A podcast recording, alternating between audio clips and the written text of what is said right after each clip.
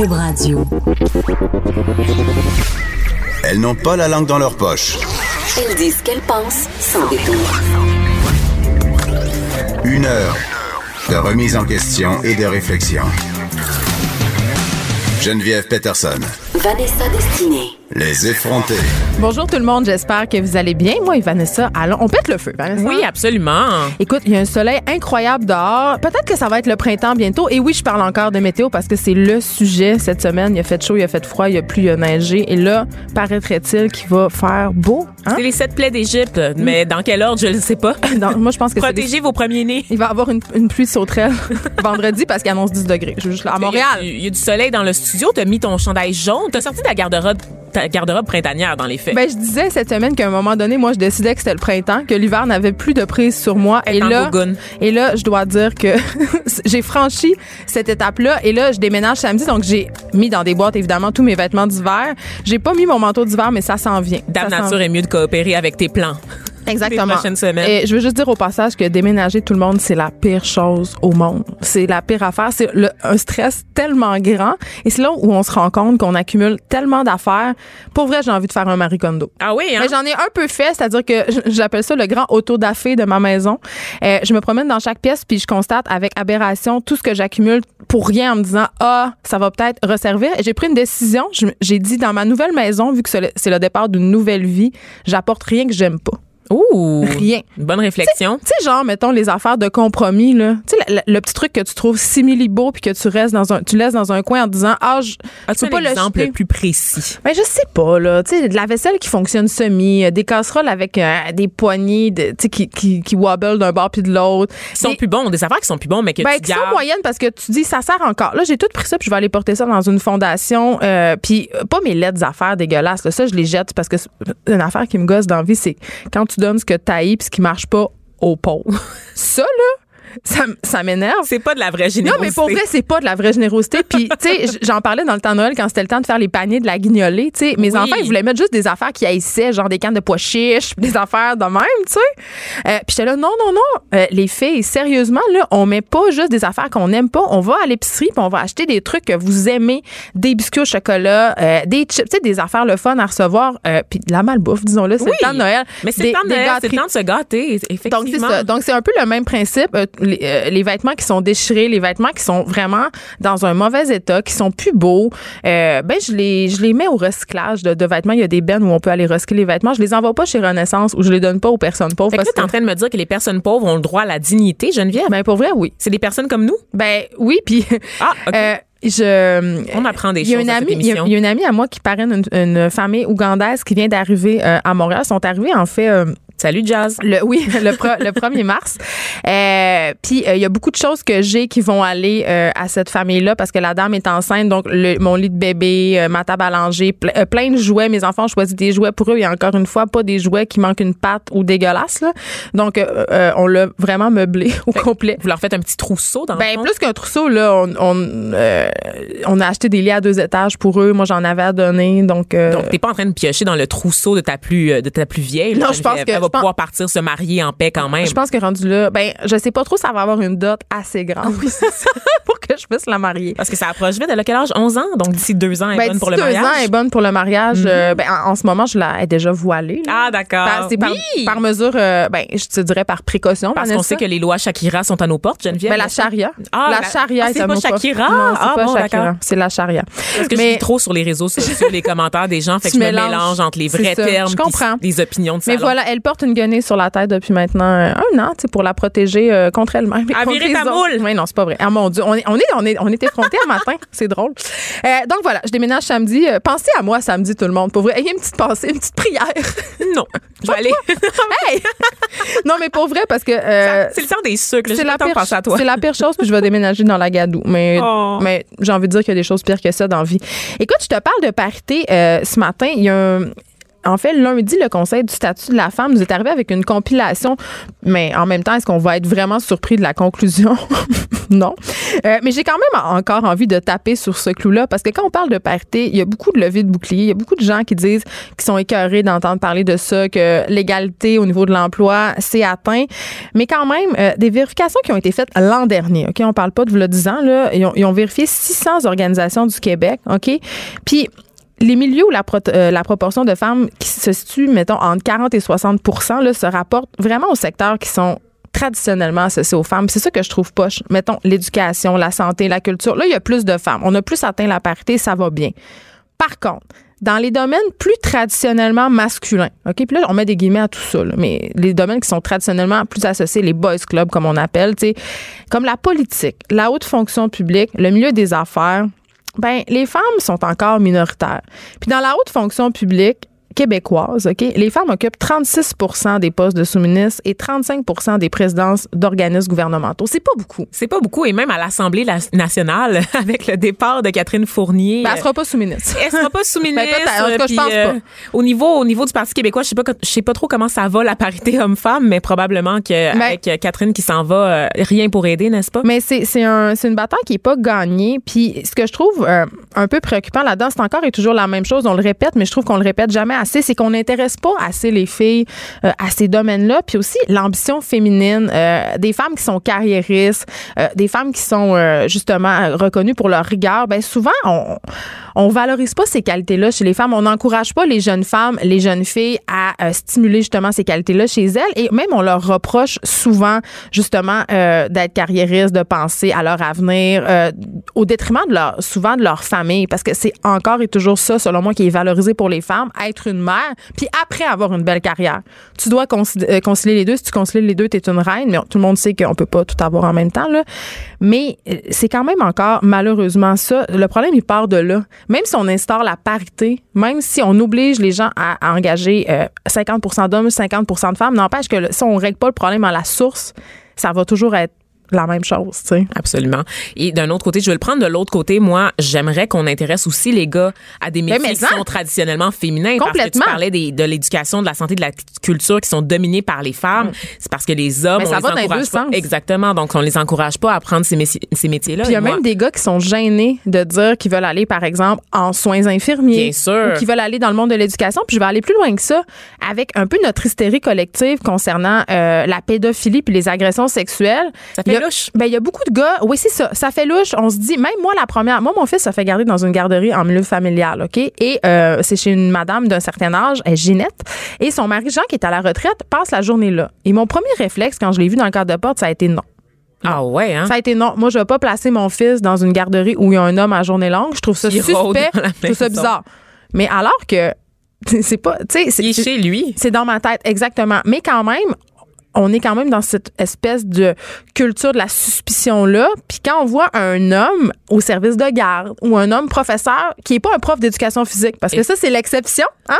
Ou le prof de musique, monsieur musique. Exactement. Quand on voit des hommes qui sont pas dans ces cadres-là, il y a tout le temps une petite lumière qui s'allume dans ma tête. Absolument. Tout le temps. Puis ah, c'est sûr qu'après, je me dis, voyons donc, Geneviève, ra- sois rationnelle, ça veut pas dire. Mais on a tous des biais. On a tous des biais, puis c'est bien normal. Puis en dire. plus, avec tout ce qui s'est passé, le scandale dans les milieux sportifs, quand on sait qu'il y a beaucoup d'entraîneurs sportifs qui ont été entraînés dans des scandales sexuels, d'abus, des trucs comme ça, tout ce qu'on entend, tu sais, c'est sûr que ça m'aide pas à relativiser, mais, mais c'est vrai ce que tu dis, Vanessa, on doit euh, stimuler, euh, en fait, la parité, ça doit être des deux côtés. Donc, euh, voilà. Et là, euh, tu nous parles de la marche sur le climat. Non, ben en fait, euh, j'allais parler Ah oui, d'un va- autre milieu C'est vrai, paritaire. attends, c'est vrai. D'un autre, on Oui. va dans l'intergalaxie C'est vrai. Geneviève parce que on a des problèmes ici, mais on a la chance de recommencer à zéro ailleurs sur Mars et sur la Lune, Geneviève, qui seront peut-être bientôt paritaires avant même la planète Ben oui, Terre. c'est ça. Parce que euh, la NASA en fait nous informait que euh, les femmes seraient probablement les prochaines à marcher sur la Lune et sur Mars. Donc la prochaine mission mettra en vedette les femmes. Déjà en ce moment, euh, à la station spatiale internationale, il y a eu une, une sortie 100%, pers- 100% féminine qui est prévue donc pour le 29 mars prochain. Donc deux femmes astronautes vont aller gosser après la Mais station. ça, c'est euh, voulu ou c'est un hasard? C'est-tu comme un statement de la NASA ou Ben, c'est sûr que ça a été annoncé euh, dans la foulée de la Journée internationale des droits des femmes, Geneviève. Donc, on s'entend qu'il y a un petit statement quand même qui est politique, mais... Mais c'est correct. Mais, Mais pour me poser la correct. question, je me disais, parce que si c'est un, un hasard, je trouve ça bien. Ça veut dire que réellement, on a atteint justement cette parité-là. Mais si c'est un- une volonté de la NASA, c'est tout aussi bien, mais Oui. quand même. Je pense qu'ils ont fait coïncider le moment de l'annonce avec une journée qui est significative pour les femmes en général, mais que c'était prévu depuis longtemps. Je veux dire, les deux femmes qui sont en ce moment euh, à la Station spatiale internationale, Ouais. ça, ça prend beaucoup d'années se préparer, n'est-ce pas, pour aller faire un seul voyage. Donc, c'était juste un addon, on s'entend. Et euh, je dois rappeler que le 29 mars, quand elles vont faire cette sortie-là à la station, c'est la première fois dans l'histoire qu'il y a deux femmes en même temps. Ben, en bien. orbite. C'est assez incroyable. là. 2019, première fois dans l'histoire. Alors qu'on sait qu'il y a beaucoup de femmes qui sont allées dans l'espace, là, quand même, Geneviève. là. Moi, je me pose une question vraiment triviale, Vanessa, en ce moment. vraiment une question très de base. Je me dis, Qu'en pense Julie Payette, c'est ça? Ben oui, évidemment, je me demande ça. Mais euh, avec les trucs de gravité dans l'espace, je me demande comment tu fais pour avoir tes règles dans l'espace. Si ça change quelque chose, si euh, quels sont les moyens déployés? Ouh, bonne je sais question. pas. Y avait, je me demande. J'aimerais ça, Mané, qu'on puisse parler justement. C'est bon avec Julie Payette pour savoir. Tu sais, tous nos petits trucs féminins dans l'espace. Tu sais, t'es-tu. Tu mets une brassière dans l'espace. C'est ça. Tu les laisses flotter? Ouais, Tu puis. les laisses ballotter au vent. Non, mais c'est vrai. Puis il y a aussi le côté, euh, tu sais, on sait que la gravité puis l'espace-temps dans l'espace, ça, ça, ça a des incidences sur le corps humain. Mettons, dans l'espace, serais-tu autant SPM que sur Terre? T'aurais pas besoin de botox, en tout cas, parce que ta peau reste élastique, Ah, ma ça serait vraiment le fun. Ah, j'aimerais ça. C'est comme du botox naturel, Je pense l'espace, qu'on rajeunit dans l'espace ou c'est le contraire? Je on sais pas. vieillit très rapidement, je, Je sais pas. Mais en tout cas, c'est une très bonne Je nouvelle. suis sûre euh, qu'elles ont toutes une très belle peau, les astronautes, et c'est ça qui compte. Hein. Elles ont fait toutes ces études-là pour qu'on commente leur peau, n'est-ce pas? Est-ce que, euh, je me demande si on commente la, la physionomie des astronautes autant que dans les autres corps de métier féminins, parce qu'on dirait que quand il est question des astronautes, c'est comme des surhumains, des héros, fait qu'on on, on a juste tendance à se la fermer. Moi, on dirait qu'ils sont pas soumis aux mêmes standards de beauté, parce que, tu sais, on sait que chez les sportifs, par exemple, euh, puis dans tous les autres corps de métier qui sont un peu médiatisés, euh, dès que t'es un, peu- un peu belle, t'es forcément euh, plus à l'avant, plus sur la scène. Les médias s'intéressent plus à toi. Je sais pas si c'est le cas pour les Mais les astronautes. Moi, il me astronautes, semble que dès. C'est ça. Mais moi, j'aime, T'as-tu comme- vu le. T'aimes-tu les nerds? Ah oui, moi, moi, Après je- les hommes de droite, t'aimes les nerds? ben, si t'es un nerd homme de droite, appelle-moi. Mario Dumont sur la ligne 2, s'il vous Il plaît. marié, Mario Dumont, arrête. mais c'est vrai, tu sais, dans le sens où euh, les, oui, les, les, les- les gens qui vont dans l'espace, ce sont des nerds, mais ce sont. Il n'y a, rien de plus attirant qu'un cerveau, tu trouves pas? Absolument. Je fais mon coming out de sapiosexuel. Sapiosexuel, est-ce que vous savez c'est quoi? C'est les gens qui sont particulièrement attirés par l'intelligence des autres. Donc, euh, prenez ça en note. C'est la grosse affaire en ce moment. Mais moi, je pense que c'est mon premier critère. L'intelligence? Ouais. Ah ouais, hein? Ouais, J'ai ouais, des ouais. commentaires là-dessus. J'ai pas. Non, mais pour vrai, je pense pas que je pourrais être avec quelqu'un que je trouve euh, pff, moyen au niveau de l'intelligence, Ah ouais, même hein? s'il est très, très, très, très beau. On va faire la liste de toutes tes aventures amoureuses, Non, je pense pour va. voir qui rentre dans la catégorie Non, je pense que ça sapio, va. parce Je que je pense, pense euh, que la colonne risque... Non, je pense que ça va. On peut faire Ah. le test de QI, ça va bien aller. Et on, on a beaucoup, on a beaucoup euh, divagué de notre sujet des femmes dans l'espace, mais c'est une excellente nouvelle. Parce qu'on est en orbite. Oui, oh, dans, dans notre tête. Mais en, en fait, euh, c'est peut-être bien une bonne chose qu'on va aller dans l'espace parce que notre planète va bientôt être anéantie. hein. Oui, Et C'est absolument. pour ça que là, on va pouvoir parler de la marche sur le climat, c'est parce qu'il y a des, des jeunes personnes qui veulent la sauver, notre planète. hein. On continue les grands pas pour l'humanité après les femmes sur l'espace, dans l'espace, sur la Les Lune élèves. sur Mars. Les élèves, des jeunes qui marchent pour la planète, ils ont compris quelque chose que nous, on n'a pas compris, Mais Geneviève. on a compris, mais on, on dirait que quand on est jeune, on est plus enclin à aller marcher dans la rue. Là. Quand on est vieux, on sent bourgeoise, puis on parce est que dans c'est nos pas mal leur avenir. On leur laisse une ça. planète en, en déchets, tu sais, en arrière. Fait que je peux, je peux comprendre qu'ils sont un peu inquiets. Le, le réchauffement climatique, c'est vraiment une vraie chose, hein, je veux Ouais, juste ouais. vous le dire. Ça se passe, puis c'est nos enfants, ben pas les miens. Ben oui, ça va être les miens éventuellement en fait, qui vont ça. vivre les conséquences de plein fouet. Et pour euh, prendre, euh, pour dénoncer en fait ce qui se passe, pour laisser euh, lancer une espèce de mobilisation. Vous avez sûrement vu cette jeune danoise qui était venue parler là aux Nations Unies il y a quelques mois. Son nom m'échappe, mais elle avait fait un, un discours vraiment passionné, fort imprégné sur l'importance de protéger la planète Terre. Et elle a lancé un mouvement qui s'adresse aux adolescents à travers le monde, donc un mouvement de marche pour le climat qui a rien à voir avec la marche, le- la marche qui va avoir le 15 mars prochain, qui est Qui a lieu à chaque année depuis quelques exactement années. comme le jour de la Fait Terre. c'est pas ça. C'est chaque vendredi. Chaque vendredi. Nous, on est bien, on est bien situés, n'est-ce pas? On est dans le centre-ville de Montréal et on les voit, ces élèves-là, marcher. L'épicentre des manifestations, mesdames et messieurs. mesdames et messieurs, et pour une fois, c'est pas l'UQAM. On parle entre autres de 150 élèves de l'école secondaire Robert Gravel dans le plateau Mont-Royal. Mhm. Toujours cette école. Toujours, cette le école qui aussi. revendique. Oui. C'est là que le mouvement montréalais et québécois est né, en fait. Et ces 150 élèves-là qui font l'école buissonnière depuis cinq semaines déjà viennent d'être sanctionnés par la direction de l'école. Oh, la direction Oh de l'école, là qui a quand même là. déjà défrayé la manchette pour d'autres raisons. J'ai fait, Ah bon? j'ai fait un billet sur la direction de l'école Robert Ben, Gravel. donc. Euh, oui, ça s'appelle Des politiques vestimentaires sexistes dans les écoles. Vous pouvez aller lire sur le site de Tabloïd. eux. Oui, en fait, c'est parce que la direction de l'école obligeait les jeunes femmes à porter des soutiens-gorge en classe. Donc, euh, on avait renvoyé une jeune femme chez elle parce qu'elle portait pas de soutien-gorge. Alors que les astronautes, elles, peuvent laisser leur sein balloter dans l'espace. Exactement. Euh, et en plus, dans cette histoire-là, il y avait possiblement une histoire de grossophobie parce que on on sanctionnait pas les élèves qui étaient plus minces. Euh, en fait, c'était moins évident pour l'œil qu'elles n'avaient pas de soutien-gorge. Donc, euh, celle-là n'était pas inquiétée. Donc, euh, l'école Robert Gravel. Et là, tu me dis, euh, tu sais, tu me disais, Vanessa, c'est juste le plateau, ça intéresse juste les élèves euh, qui sont plus politisés, plus militants de l'école Robert Gravel. Mais sache qu'à l'école de mes enfants, qui est située dans Rosemont, on m'en a parlé de cette marche-là parce vrai. que les amis de ma fille, elles savent que j'anime une émission de radio et il y avait très, très hâte qu'on en parle aux effrontés de cette ils nous écoutent- manifestation-là. ah non, ils, nous écoutent Ben, pas parce nous que la écoutent- semaine de relâche Non, est ils nous écoutent en balado. Ah! Ils nous écoutent en balado, ces petites jeunes filles de sixième année. Et euh, ils voulaient vraiment. Elles tenaient vraiment beaucoup à ce qu'on parle de la marche pour le climat parce qu'elles ont vraiment l'impression que nous, les adultes, ça nous intéresse pas et ça nous préoccupe pas. Ils sont. C'est très touchant de voir à quel point elles sont inquiètes pour le sort de la planète et avec raison. Donc moi, pour vrai, je suis pleine d'espoir pour cette génération-là qui veulent vraiment poser des actes concrets. Moi, je les vois, les amis de ma fille chez nous là, euh, elles sont vraiment sensibles. à- Puis ça, c'est drôle parce que c'est plein de paradoxes. Évidemment, ils ont 12 ans, tu sais, elles peuvent pas saisir exactement toutes les contradictions. Tu sais, elles vont au H&M chez Zara puis elles veulent pas manger du Nutella parce qu'il y a de l'huile de palme. C'est bon.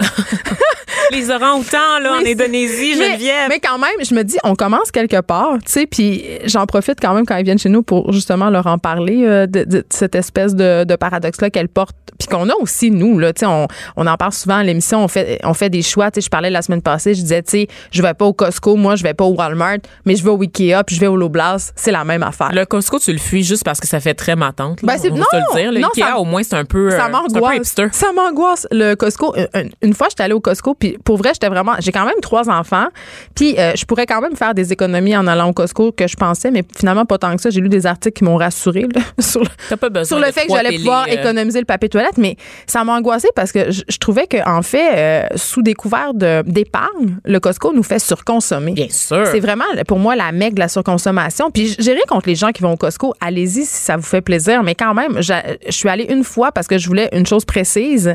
Euh, puis j'ai fait faire ma carte. Puis j'ai laissé mon panier en plein milieu. Puis je suis sortie parce que je faisais une simili crise d'angoisse. J'étais pas bien.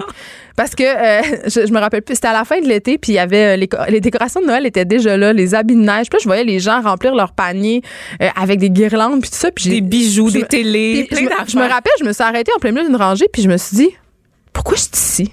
pourquoi je suis ici? Ça sera pas ça, ma vie. Non, mais, Ciao, bye. mais puis euh, depuis ce temps-là, tu sais, on fait des choix, puis on a tous nos paradoxes, puis celui-là, euh, ça me dérange pas, je le revendique.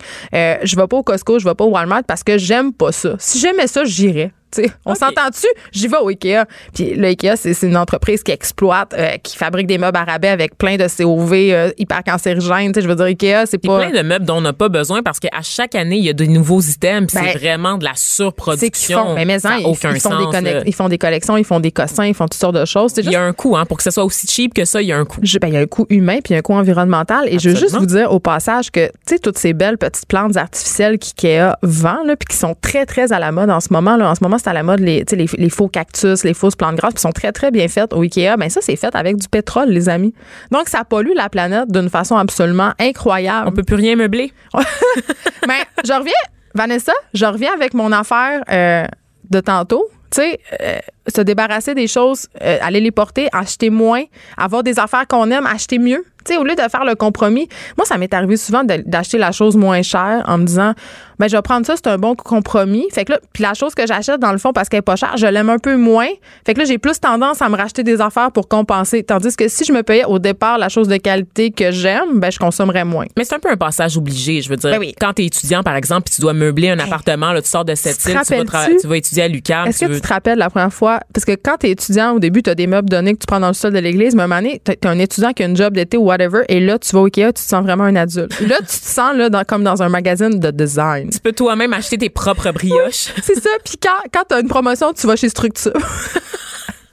C'est vraiment Il y a ça. des belles affaires chez Structube. Ben, j'ai- je viens d'acheter une table de cuisine et six chaises. Je pensais pas qu'ils faisaient encore des meubles. Ça faisait 10 ans que j'avais rien acheté là. Le Comme- sort de la planète est entre tes mains, Geneviève Peterson. Avais-tu vraiment besoin de cette table-là? J'avais vraiment besoin de cette table-là. J'avais littéralement pas de table où m'asseoir. Tu sais qu'on n'a jamais conclu euh, ce qui se passe avec nos 150 élèves qui marchent pour le Ben, ils climat. marchent le vendredi pour le climat. Je Non, pense non, qu'on l'a dit. Ils ont été sanctionnés, Geneviève. Ah oui, c'est ton vrai. avis en tant que parent qui, qui trouve ça super, qui est admiratif devant cette initiative, est partagé par la majorité des parents, Ben mais la direction s'y oppose parce que veut, veut pas. Il y a Ben, quand même des l'école, normes. c'est mal. Ben, c'est pas juste mal, c'est parce qu'à un moment donné, il y a un programme à enseigner, Geneviève, puis manquer, Ben, euh, je manquais jusqu'à Hey, 5 Robert Gravel, c'est une école de théâtre. il, re- il reste 16 vendredis d'ici la fin de l'année scolaire. On s'entend que ceux qui font. L'école buissonnière sont en quatrième, cinquième secondaire. Donc, tous les examens qui comptent, ça va fucker leur vie. Vanessa? Donc, non seulement ils n'auront plus de planète, ils n'auront plus de diplôme. OK, c'est fini pour eux. Écoute, c'est des enfants, des petits-enfants privilégiés qui vont Robert Gravel. Là, tout le monde a une bonne moyenne. Ben, c'est vrai. C'est juste parce que c'est sur- sur le plateau Mont-Royal que tu dis ça. Ben, qui envoie son enfant dans une école de théâtre si ce n'est des familles privilégiées? Une école de théâtre? Ben oui, Robert Gravel, c'est un programme de théâtre. Comment ça se fait qu'ils doivent porter des brassières d'abord? Me semblait que les gens qui étaient en théâtre, c'était free for all. Ben, je pense que la direction est peut-être pas une personne de théâtre. Je sais pas, parce que c'est vrai qu'en théâtre, les gens sont ouverts. Mais euh, écoute, moi, pour avoir travaillé avec beaucoup, beaucoup d'élèves de Robert Gravel pendant un an, pendant que je faisais la, la pièce de théâtre La déesse des mouches à feu, les, act- les actrices de ma pièce, c'était majoritairement euh, des petites filles issues de cette école-là. Écoute, c'est des, des filles qui sont hyper politisées, euh, qui sont tout le temps en train de revendiquer. Donc, euh, on les salue, ces élèves euh, de Robert Gravel, et chou à leur direction, encore une fois. hey, on termine euh, brièvement. Euh, J'ai vu passer une affaire, Vanessa. Il nous reste pas beaucoup de temps, mais j'avais quand même envie d'en parler. Est-ce que tu savais euh, qu'il y avait du tourisme criminel? Ben, du tourisme sexuel, par exemple. Non, non, du non. tourisme de drogue, oui. Mais c'est-à-dire, tu, euh, tu veux dire, toi, tu fais allusion aux gens qui vont dans d'autres pays pour profiter euh, de la prostitution Ouais, ou pour c'est ça, faire consommer? des actes illégaux. Mais moi, je te parle des gens qui viennent chez nous, Oh, chez no. nous, dans notre pays, pour nous voler dans nos maisons. par la colle? Par, Je- par la colle? Non, non, c'est des, ben en fait, puis là, je- ça m'énerve un peu de le dire parce que je veux pas comme attiser le racisme là. Faire des amalgames? Ben ouais, c'est ça. Mais malheureusement, ce sont majoritairement des gens issus de la communauté chilienne qui viennent en vacances ici pour dévaliser des maisons. Donc ils viennent ici, ils dévalisent euh, des résidences privées et ils envoient euh, en fait l'argent dans leur pays avant de fuir. Puis là, on parle pas des petits larcins là, tu sais, euh, ils ont pogné deux filles en fait qui avaient volé une bague quartier à 30 000 pièces, des sacs à main, plein. Ils ont pogné en train de- d'essayer de revendre ça sur la rue Sainte-Catherine, fait que ces, ces deux personnes sont en prison pour 15 mois, hein, ces deux voleuses.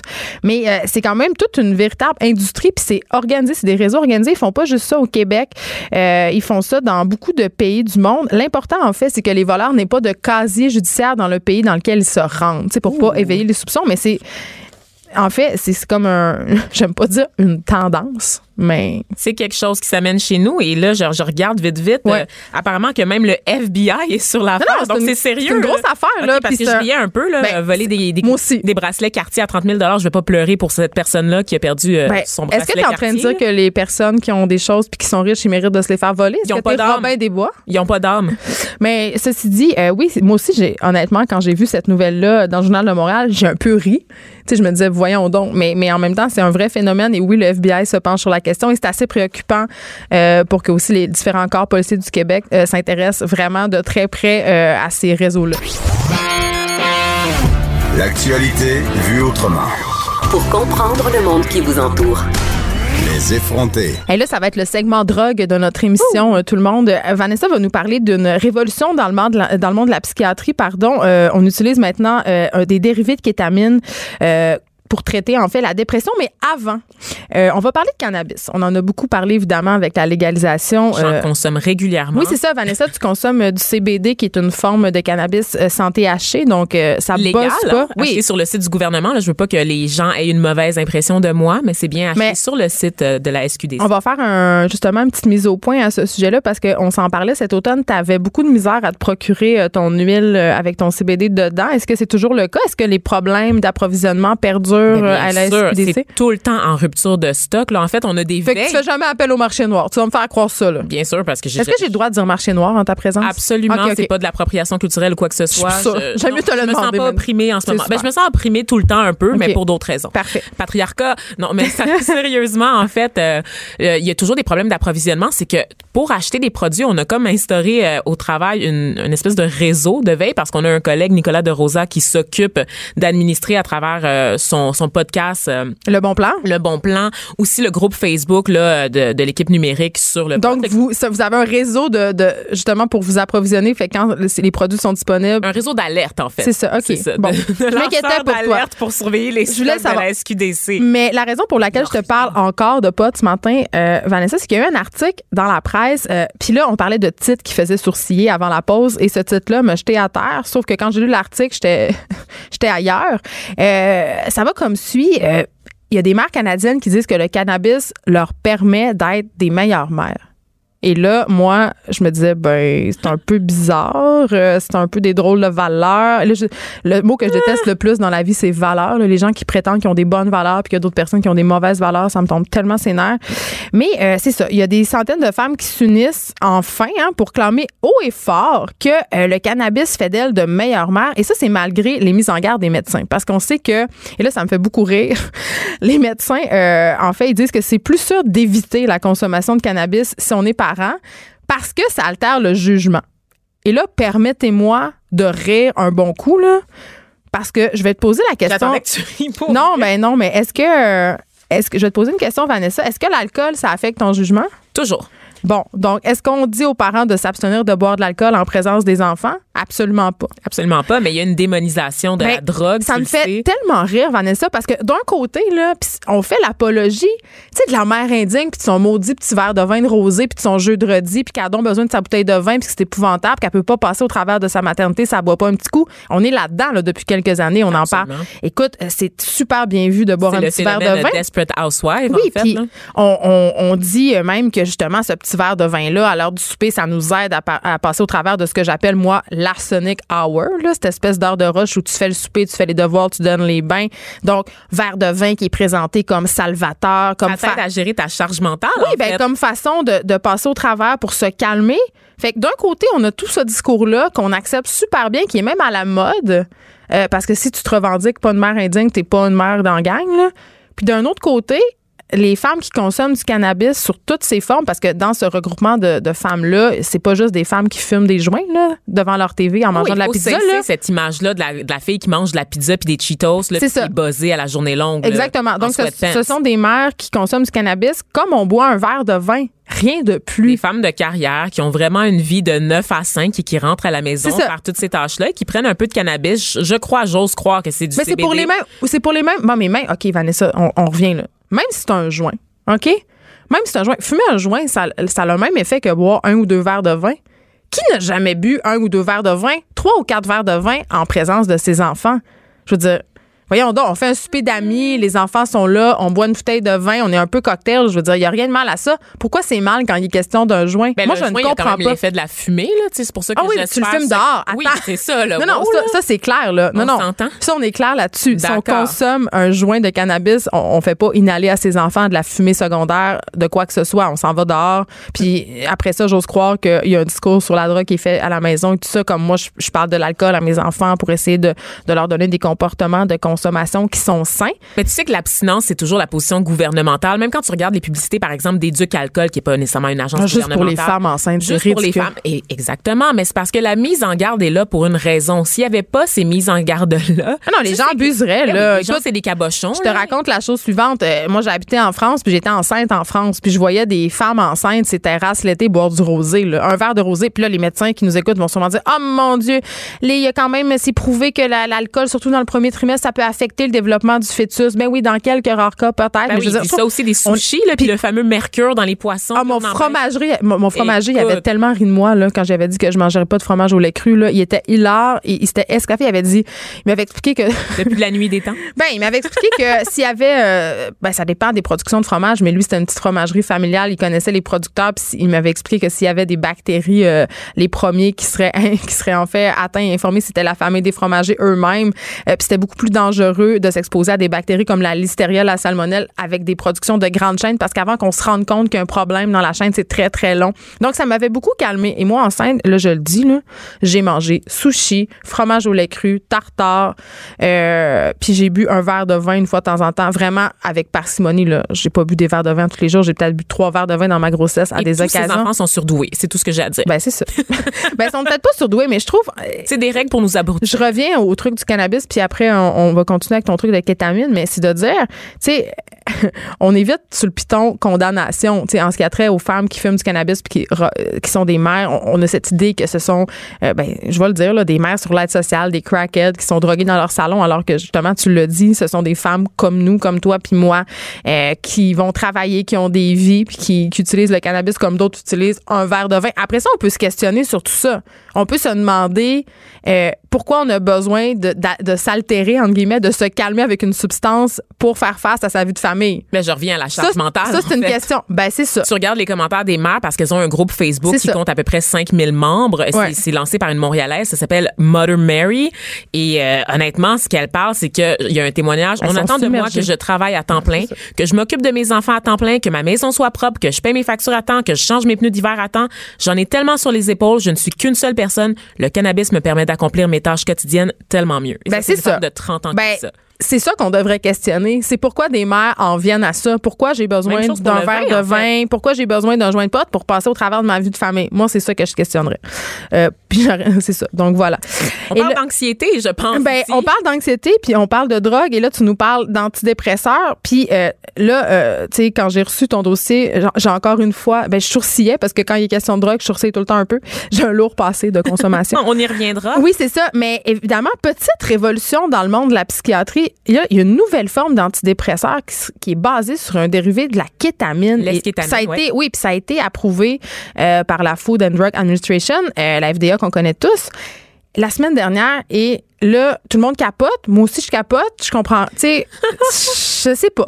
Tout le monde capote, Geneviève. T'as bien raison parce qu'on ouvre la porte à l'utilisation des psychotropes pour traiter la maladie mentale. Mais on l'utilisait déjà. On en a parlé des tests de McGill. On a, il y a des régimes dans les années 70. On utilisait le speed pour euh, maigrir le monde. des gens et c'est des, des interventions. Non, même euh, pour, dans les pilules de régime des années 70. ça, avait... ça virait toujours quand même assez mal. le LSD en particulier, là, c'est, euh, on garde pas des bons souvenirs de ça collectivement. En fait, on même de taire ces expériences. Mais c'est pas d'hier qu'on utilise les drogues à des fins médicales. Les médicaments, ce sont des drogues. Absolument. Et euh, la, la, la, kétamine, là, pour ceux qui ne le savent pas, c'est très, très puissant. C'est un anesthésiant qui est généralement utilisé en médecine vétérinaire, juste pour vous donner une idée. Parfois auprès des humains, évidemment. C'est injecté par intraveineuse et c'est une drogue qui est assez puissante pour mettre à terre un cheval. Ben, c'est la fameuse... pas la drogue, la drogue du viol aussi? C'est le fameux tranquillisant pour cheval. Vous, allez, vous en avez peut-être entendu parler justement dans les dans l'actualité parce que effectivement, c'est l'alternative au GHB. C'est une drogue qui est utilisée dans les cas, les cas de viol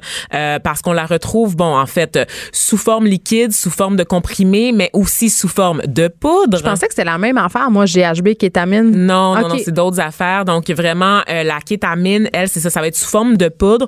On va la mettre dans les verres, évidemment. La Special K, Geneviève, c'est le Comme les céréales. C'est le nom de rue de la kétamine. C'est épouvantable. C'est une drogue qui altère le goût des breuvages, donc c'est souvent dissimulé dans de l'alcool fort, n'est-ce pas? Et c'est une drogue de prédilection pour les violeurs parce qu'elle agit ben, presque immédiatement. Comme je vous le dis, c'est assez fort pour mettre à terre un cheval. C'est un anesthésiant. Et moi, je le sais parce que j'en ai déjà pris. Ah, mon Dieu. Donc, tu même pas le temps de réaliser que ça va pas, Geneviève. Tu tombes inconsciente de même. Est-ce que tu peux le confirmer? Ben, c'est-à-dire, euh, il y a d'autres choses dans la, dans la consommation de kétamine à des fins euh, qui sont autres que justement pour traiter la dépression. la kétamine comme une drogue. Tu sais, c'est qu'il y, a des gens qui se font mettre de la kétamine dans leur verre. Euh, Puis ça, c'est pas bien, mais il y a des gens qui prennent de la kétamine de façon récréative. Moi, ça me fascine. Des gens qui utilisent du tranquillisant pour cheval, pour des ben, tu, sais que, tu sais que le, le PCP, le PCP qui était très en vogue dans les années 90, c'était aussi un tranquillisant pour chevaux qui était utilisé dans la médecine vétérinaire. Mais revenons à la kétamine. La kétamine, c'était très à la mode vers la fin des années 90. C'est quand c'était la mode des after puis des raves. Là. Il y avait oh beaucoup de gens qui prenaient ça parce que euh, oui, parce que en fait, euh, ça, ça, va bien avec le speed, l'ecstasy, tout ça. Ça donne envie de se, un peu se frotter les uns contre les autres. Euh, donc, euh, moi, j'avais un ami qui aimait beaucoup prendre la kétamine. Puis ça, c'est comme une petite fiole en fait de liquide transparent et là tu peux euh, boire la quantité que tu veux. Moi j'ai essayé, ah. essayé ça une ou deux fois et j'ai pas du tout aimé ça. Je recommanderais pas de boire la quantité que tu veux honnêtement parce qu'on se rappelle c'est super dangereux. Attends, moi j'ai souvent coupé avec d'autres choses, avec d'autres substances. Moi j'ai une amie qui est morte parce qu'elle a, elle a consommé, euh, elle a bu beaucoup d'alcool puis elle a consommé une fiole de kétamine puis elle a simplement fait un arrêt respiratoire parce que justement c'est là où je m'en venais. Quand tu prends de la kétamine, même si c'est de façon récréative, tu te sens comme si t'étais très, très saoul. Tu sais, vraiment, vraiment, t'es pas bien. Euh, puis tu deviens comme dans une espèce, pas de coma, mais c'est pour ça que les fonctions respiratoires en fait euh, 16. Oui, ben en fait, c'est parce qu'il y a un cas de dissociation corporelle. Tu peux avoir des hallucinations, puis ça, ça va tellement vite, Geneviève, là, parce qu'on on le dit, c'est un anesthésiant. Donc, perte de connaissance, tu peux vomir, tu peux asphyxier, tu peux avoir des attaques de panique, faire de l'anxiété, avoir des paralysies temporaires, psychose toxique, ça va très vite, nausées, encore une fois, vomissements, donc tout OK, ça. fait ça que arrive. pourquoi ils mettent ça dans un médicament pour traiter la Fait c'est- dépression? Non, mais c'est une drogue de synthèse. On s'entend. C'est une drogue à la base pour traiter des maux physiques. Donc, comme je le disais, pour atténuer les effets de la douleur sur le corps humain ou sur le corps des animaux en médecine vétérinaire. Par contre, ça fait des années que c'est étudié parce qu'on s'est rendu compte que cette drogue-là avait aussi des effets sur le cerveau. Des effets qui sont généralement positifs lorsque la drogue est donnée en dosage J'ai la contrôlé. misère à croire ça parce que moi, à chaque fois que je prenais ça, après, pendant deux semaines, là, j'avais des idées noires. Là. Tu sais, J'étais quasiment suicidaire. Puis moi, je suis pas une personne du tout suicidaire dans la vie, ni dépressive, euh, ni qui a des idées noires, mais ça joue quand même sur les capteurs de sérotonine de façon majeure. Là. En fait, c'est que contrairement aux antidépresseurs qui jouent généralement sur la sérotonine, la, les, euh, la, la, la kétamine va jouer sur autre chose, sur un autre groupe de neurotransmetteurs. Et c'est là, c'est des effets qui n'ont pas été étudiés jusqu'à présent, en fait. C'est qu'on découvre ça, cette alternative-là, euh, aux antidépresseurs traditionnels, parce que la majorité de la population, environ le tiers, en fait, plutôt, des patients qui souffrent de dépression ne répondent à aucune forme d'antidépresseurs sur le marché. Et là, ils deviennent suicidaires. Exactement. Donc, on s'entend que ce médicament-là, c'est pour les personnes qui ont des, des- des dépressions majeures qui sont extrêmement difficiles à traverser, des dépressions pour lesquelles on n'a pas d'autres C'est ça. Fait que ce que tu me dis, c'est que ce médicament-là, c'est un médicament de dernière instance. Il faudra effectivement prouver qu'on a essayé deux types de d'antidépresseurs avant de se rendre là. Encore une fois, c'est très contrôlé. Parce que là, j'aimerais revenir aux doses que toi, tu t'es procurées, Oui, c'est ça. qui viennent du marché noir. On se le rappelle. Il y a une différence. en C'est ce très qui irresponsable. Ben quand même, oui, Ouais. parce qu'il y a une différence en ce qui est euh, fait à l'hôpital, évidemment, et ce qu'on retrouve sur le marché noir. Encore une fois, je, je reviens sur le fait que souvent on va vendre ça en présentant ça comme de l'ecstasy ou du speed. Donc déjà, tu sais pas nécessairement qu'est-ce que tu achètes parce qu'on te fait à croire que c'est de l'ecstasy puis finalement c'est un tranquillisant pour cheval.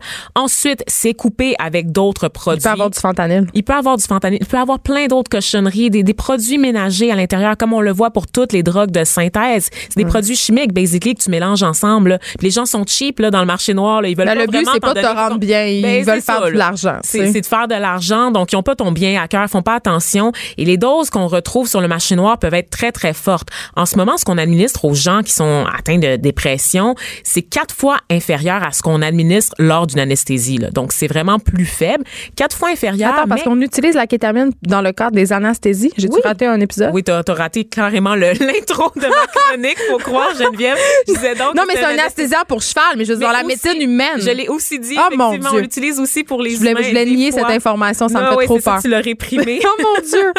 tu étais du bon côté de la loi pour une fois. Tu sais Exactement. peut l'utiliser pour les humains. Ah, ça me fait peur, ces affaires-là. OK, Ben, une anesthésie en général, euh, très faut pas lire sur une anesthésie avant d'en recevoir ce que j'ai fait. Ce que t'as fait, moi, j'ai pas fait ça avant ma, mon opération. Moi, j'ai littéralement googlé complications, réduction mammaire, complications, anesthésie, puis je me suis présentée à mon opération dans un état d'esprit où, où ça aurait nécessité justement un petit peu de kétamine. Ils m'ont fait, fait signer un papier très rapidement et je t'avouerais que pour une rare fois de ma vie, j'ai pas lu les petits caractères. Et c'est après que j'ai j'ai appris en fait que j'aurais pu euh, les- rester sur la table d'opération parce que tu peux tu peux ne jamais revenir, n'est-ce Oui. pas, de ton anesthésie? Et Je savais pas Tu ça. franchis le grand tunnel, tu vas dans une vie ça. antérieure. Mais no regrets, Geneviève, ma poitrine se, se porte. On n'a pas besoin d'aller dans l'espace, nous autres. OK, je l'ai fait rouler. C'est épouvantable. C'est épouvantable. Continue, je- on enchaîne. OK, donc, euh, alors c'est ça. La kétamine, on l'utilise en ce moment là, sur les troubles de l'humeur comme la dépression et on, on s'est rendu compte qu'on pouvait réduire les symptômes en moins de 24 heures parce que OK, c'est tellement... tout de suite. Là. Ben, c'est tellement efficace. Je te le dis, tu tombes boum de même. Parce que les antidépresseurs normaux, ça prend environ deux à trois semaines avant de faire effet. Puis Oui. ça, c'est quand la dose est correcte, que tu as la bonne molécule pour toi. Ben, c'est que souvent, on va te faire faire, euh, te faire commencer une dose de base sur deux à trois semaines, puis ensuite, on va l'ajuster, puis là, encore, tu dois encore attendre deux ou trois semaines pour que ça, ça. fasse effet. Donc, c'est très, très long. Un mois, et là, on parle de 24 heures, et ça permet de réduire les idées suicidaires de 80% Geneviève. Comment on mesure une idée suicidaire? Et ma question. Les études. Les études sont là. Geneviève, tu recevras l'émission à la prochaine. J'ai hâte. J'ai tellement hâte mon Je peux invitation. pas répondre au nom de toutes les études, Geneviève. Là. À un moment donné, Mais pour vrai, ça réduit de 80 Tu sais, c'est quand même tu sais, je souligne au passage que c'est quand même un peu drôle comme données. les études sont là. OK? Moi, j'ai pas, j'ai pas de Moi, je te blanche, crois. là. Je crois OK? les études. en Sciences Po, là. Donne-moi une chance. Donc, les études faites sur la kétamine, je te disais que c'était un autre groupe de neurotransmetteurs. C'est les glutamates. Moi, je ne connaissais pas parce qu'on est habitué, évidemment, euh, à Je connais juste le glutamate monosodique. qui, con- qui contrôle la sérotonine. Et euh, on sait que le glutamate, ben, en fait, c'est que c'est de la communication entre les neurones. C'est ce qui permet aussi de faire pousser les, les nouvelles cellules dans le cerveau. Donc, on pourrait former de nouvelles connexions pour combattre les idées suicidaires. Évidemment, c'est un médicament qui va être étroitement surveillé. La version qui va être commercialisée aux États-Unis va être disponible sous forme de vaporisateur nasal, Geneviève Et au. Canada, est-ce que ça s'en vient? Au Canada, on va, on va faire d'autres études un peu plus poussées. Ah, on est parce plus qu'on n'a pas- conservateur. ben, toujours, en fait. Honnêtement, on a des normes plus strictes. On a des normes moins strictes que l'Europe en général pour beaucoup de produits, mais plus strictes que les États-Unis. Oui, la FDA est assez lousse, God. quand même, honnêtement. Oui, la FDA, c'est funky, mais c'est libre marché. C'est autre chose, la game là, de- des pharmaceutiques, des médicaments aux États-Unis. Ça ne se compare pas du tout à ce qu'on vit ici. Mais quand même, c'est quand même une molécule qui pourrait révolutionner quand même la psychiatrie. là. Absolument. On se rappelle, ça va être offert en clinique sous la supervision d'un médecin. Donc, c'est pas free for all. Et le patient va devoir rester sous surveillance au moins deux heures après l'avoir pris à l'hôpital. C'est quand même, malgré toutes ces restrictions-là, une première classe d'antidépresseurs à atteindre le marché en plusieurs décennies parce que les médicaments qu'il y a là sur le marché, il n'y a pas eu de grosse révolution. Là, on parle de, des, des médicaments qui ont été commercialisés dans les années 70-80. Donc, ça fait un petit bout de temps. Il était temps, Geneviève, qu'on explore d'autres avenues un peu plus performantes pour soigner la dépression. Donc, on vous souhaite à toutes une bonne dose de vaporisateur nasal de kétamine, bientôt disponible sur le site de la SQDQ, de SQDC. On l'espère. Il y a trop, il y a trop de syllabes, il y a trop de lettres. Un regard féminin sur l'actualité. Des opinions différentes. De 9 à 10, les effrontés. Bonjour, Thomas Levac, notre collaborateur, auteur humoristique. Tu vas bien? Super bien, je vais extrêmement bien. As-tu pris de la kétamine avant de venir? Non, j'ai pas pris de kétamine, mais ma grande. Non, euh, ah, je prends plus de drogue alors j'ai 30 Hein? ans. J'en ai pris beaucoup, beaucoup quand j'étais adolescent parce que c'était extraordinaire. Et euh, je me rappelle quand j'étais adolescent, je pouvais prendre deux speeds, six bières, six jo- trois joints. J'étais pas dans la main de veille. Puis aujourd'hui, à 30 ans, si je prends un expresso après 4 heures l'après-midi, je suis fucké pendant deux semaines. On dort pas de la nuit. Fait que, euh, si Mais je suis c'est vrai, ça, ce que tu dis. Quand, quand on était euh, jeune, quand j'avais 16-17 ans, on se torchait la veille, puis on allait en- le lendemain en snowboard comme s'il n'y avait pas de lendemain, puis c'était extraordinaire. Puis ma- je regardais ma face, puis j'étais fraîche comme une rose. Oui, on était super jolis. Aujourd'hui, mettons, tu manges euh, du thon, puis comme, ouais, ouais, ça- tu vas être gonflé pendant j'ai l'air d'un troc à vidange. J'ai l'air d'un troc à vidange, littéralement. Mais vous, vous, Saguenay, tu viens de Saguenay, je me suis Oui. C'est, C'était trash. Je pense que le- un des- le- une des activités, c'est faire de la drogue. C'est un Ben- peu ce qu'il y a à faire entre 12 puis 17 ans. Ben évidemment, honnêtement, ce que, ce que je trouve quand j'y retourne, c'est que ça a beaucoup changé. Puis sais-tu quoi? Sais-tu qu'est-ce qui a changé ça, je crois, selon ma, ma, ma- mon humble expertise? C'est Internet.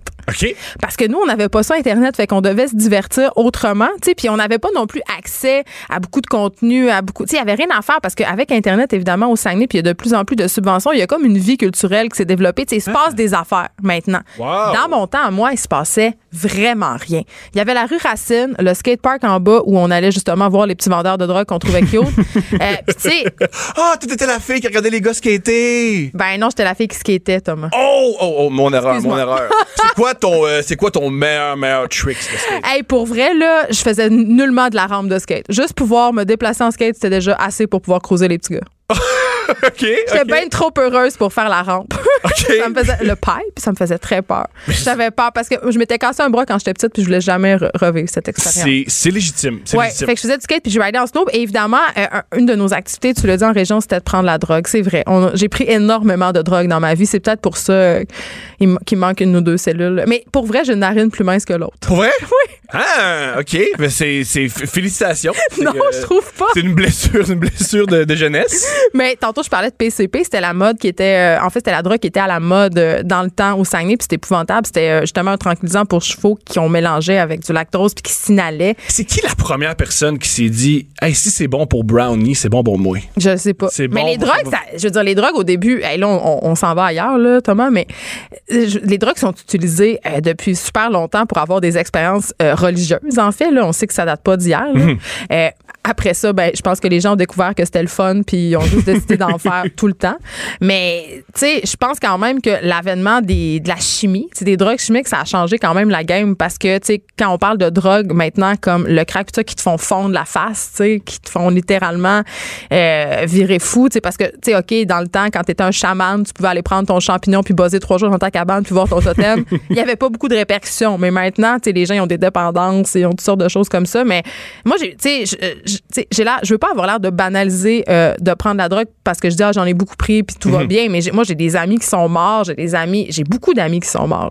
J'ai beaucoup d'amis euh, qui ont rien fait dans leur vie non plus, là. Tu sais, que ça a complètement des personnes qui étaient brillantes, qui avaient des bonnes notes à l'école, puis maintenant, c'est des fuckers. Ils font rien, puis ils sont encore crochetés là-dessus. Fait que, tu sais, moi, j'ai été très chanceuse, puis la raison pour laquelle j'ai été très chanceuse, parce que j'aimais l'école. Et là, c'est, j'ai l'air d'une matante qui fait un message anti-drogue, mais c'est quand même ça. Moi, ce qui m'a arrêté, je pense que c'est ça que je vais parler aujourd'hui. Moi, ce qui m'a fait arrêter la drogue, moi, la raison pour laquelle j'étais ici aujourd'hui, c'est que je voulais parler d'un d'un concept qui me fait, euh, qui, qui, qui m'obsède. Souvent dans la vie, un, un truc qu'on se fait beaucoup, beaucoup dire par des motivateurs ou par des gens qui gagnent des prix, c'est l'important, c'est de poursuivre ses rêves. Ah, ça m'énerve tellement, je suis tellement contente. Je suis à la même C'est pas vrai! Je suis complètement d'accord. C'est pas vrai! Moi, je pense que dans la vie, l'objectif, c'est pas de poursuivre ses rêves, c'est fuir ses cauchemars. Ça, c'est. ah, C'est ça l'important. Exemple, quand, à euh, quand ta conférence, Thomas, de motivation? je, ben, ça serait, euh, ouais, pourquoi pas? Tu pourras enfin payer ton loyer. Enfin! Enfin! Et euh, moi, je crois que, mettons, on prend l'exemple, euh, le rêve de tomber en amour. Le rêve de bien des gens, c'est, mettons, d'avoir une relation amoureuse. Si on se dit, si j'étais avec telle personne, je vais tellement être Ah, bien. ça, c'est tout le temps tellement- comme régler ses problèmes avec une autre. Mais ça, on nous le met dans la tête depuis qu'on est petit avec les comédies romantiques. Tout, tout, tout va se résoudre quand tu vas rencontrer l'âme sœur. Mais moi, j'aimerais ça que, je crois que dans la vie, le plus difficile, c'est pas de rencontrer quelqu'un, c'est de laisser quelqu'un. Ah, bon. Je pense que le secret du bonheur, c'est pas de, de trouver une personne. C'est quand t'es dans une relation misérable, s'en aller. Sais-tu qu'est-ce que je fais, moi? Vas-y.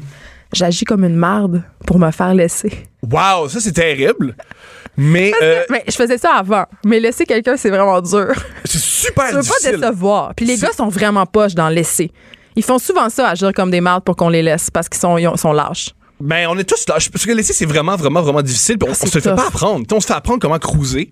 On se fait apprendre comment être avec les autres. Mais on se fait jamais apprendre comment laisser. Et laisser, c'est la Laisser partie la par plus texto, importante. Pardonne-moi. Laisser par texto, c'est non. Moi, je suis pour laisser de n'importe quelle manière tant que c'est terminé. Parce que c'est pas l'action de laisser qui, qui dérange, c'est d'être Un laissé. télégramme chanté? Un télégramme chanté. Au moins, Et moi, j'ai euh, une, une- une proposition, c'est que dans la vie, il y a la Saint-Valentin, la fête de l'amour, puis c'est bien. Moi, ce que je propose, c'est la fête de la rupture. Ah, mais Donc- ça, ça existe. Il y a des parties de divorce. Hein? J'ai vu des gens qui déchirent leur drogue avec des ciseaux pour symboliser des affaires. comprends ça, mais il n'y a pas. Mettons, je me une fête comme la Saint-Valentin qui revient chaque année. C'est une fête commerciale. Ah, la fête de la rupture. La fête de la rupture, c'est une fête où tu peux acheter des cartes. Que tout le monde ferait. là. C'est pas juste on, on rompt et on célèbre ça. Là. C'est- Ça serait une fête nationale. C'est une fête nationale. Puis si t'as si envie de rompre, c'est la journée pour. Je trouve qu'il y a beaucoup d'avantages. Je Premièrement, trouve ben, ça bien. Tu peux planifier ton déménagement. oui! Puis les boîtes seraient à, à prix réduit. Puis ce qui serait vraiment, vraiment, vraiment génial, c'est que tu sais, tu fais la Saint-Valentin, tu te demandes est-ce que je vais recevoir quelque chose? Vidéotron ça- offre un service genre de débranchement. Oui! Ça serait une fête exceptionnelle. OK, OK. C'est ce que je propose. Et aussi, euh, une autre manière de, de fuir ses, euh, cauchemars, Ouais. c'est le but, c'est pas d'avoir. Souvent, on pense que si on a un job génial, on va tellement être heureux. Si on a tel job, si on a tel poste, on va enfin être complet. Ça, ça me fait rire. Il n'y a pas de job parfait. Hein. Juste vous le Exactement. dire, euh, les, les gens qui nous. Les milléniaux qui nous écoutent. Voilà. T'as tout le temps euh, des collègues niaiseux. T'as tout le temps un boss qui Ou te des comprend tâches pas. plates. Là. Il y a des, des tâches plates. T'as tout le temps la personne que tu détestes qui dit si j'aurais que t'apprends qui fait plus d'argent que toi. Il y a pas de job Moi, je dis si j'aurais régulièrement. Je comprends. Ouais, je dis aussi une autobus, une avion puis une baie. Mais ça, c'est, je pense que c'est quand on revient de Mon- quand on sort de Montréal, les gens disent une, c'est, c'est, ça, c'est plus, on sait d'où tu viens, puis c'est bien correct. Mais je crois que dans le but d'avoir une job, c'est pas d'avoir une bonne job, c'est pas avoir une job minable. C'est pas avoir une job qui te force le midi à aller dans ton char puis crier pour sortir toute la rage que t'as. C'est ça l'objectif. OK. Et euh, moi, un truc, euh, là où je l'ai mis en pratique, c'est quand j'en parlais à, des amis que le but c'est poursuivre ses rêves puis pas fuir ses cauchemars, il y a bien des amis qui m'ont dit Non, mais tu dis n'importe quoi, Thomas, parce que toi, tu réalises tes rêves. T'es- t'es- tu voulais faire de la comédie puis t'écris de la comédie. Puis c'est pas tout à fait vrai. C'est pas comme ça que ça s'est passé quand j'ai écrit la comédie. Moi, probablement, mon, mon premier rêve, c'était être joueur de basketball. ouais. Mais j'ai vite réalisé. C'était pas que, réaliste. Ben, j'étais blanc puis lent. Fait que c'est pas quelque chose qui va se produire. Fait que j'ai décidé de, hey, sais-tu quoi, moi juste être une larve. Moi juste lâcher l'école, prendre la drogue. lâché l'école? Moi, j'ai lâché l'école à 16 ans. What a loser. Ouais, j'étais un loser. À 16 ans, j'ai décidé de lâcher l'école parce que je m'étais dit ce que je veux, moi, c'est lire des livres de Dostoevsky puis Ben, OK. fumer des Ah, excuse-moi, OK. T'as lâché l'école pour aller lire du Dostoevsky. Je veux dire, quand même, ça allait bien. T'as pas lâché l'école pour te joindre un gang de rue. Ouais, mais j'ai rien compris de Dostoevsky. Mais c'est pas grave, au moins, tu l'as lu. Je l'ai lu, je m'en souviens plus. Une fois, j'ai acheté pour me penser bonne pendant que j'étais étudiante en lettres au Archambault, juste à côté ici, Critique de la raison pure.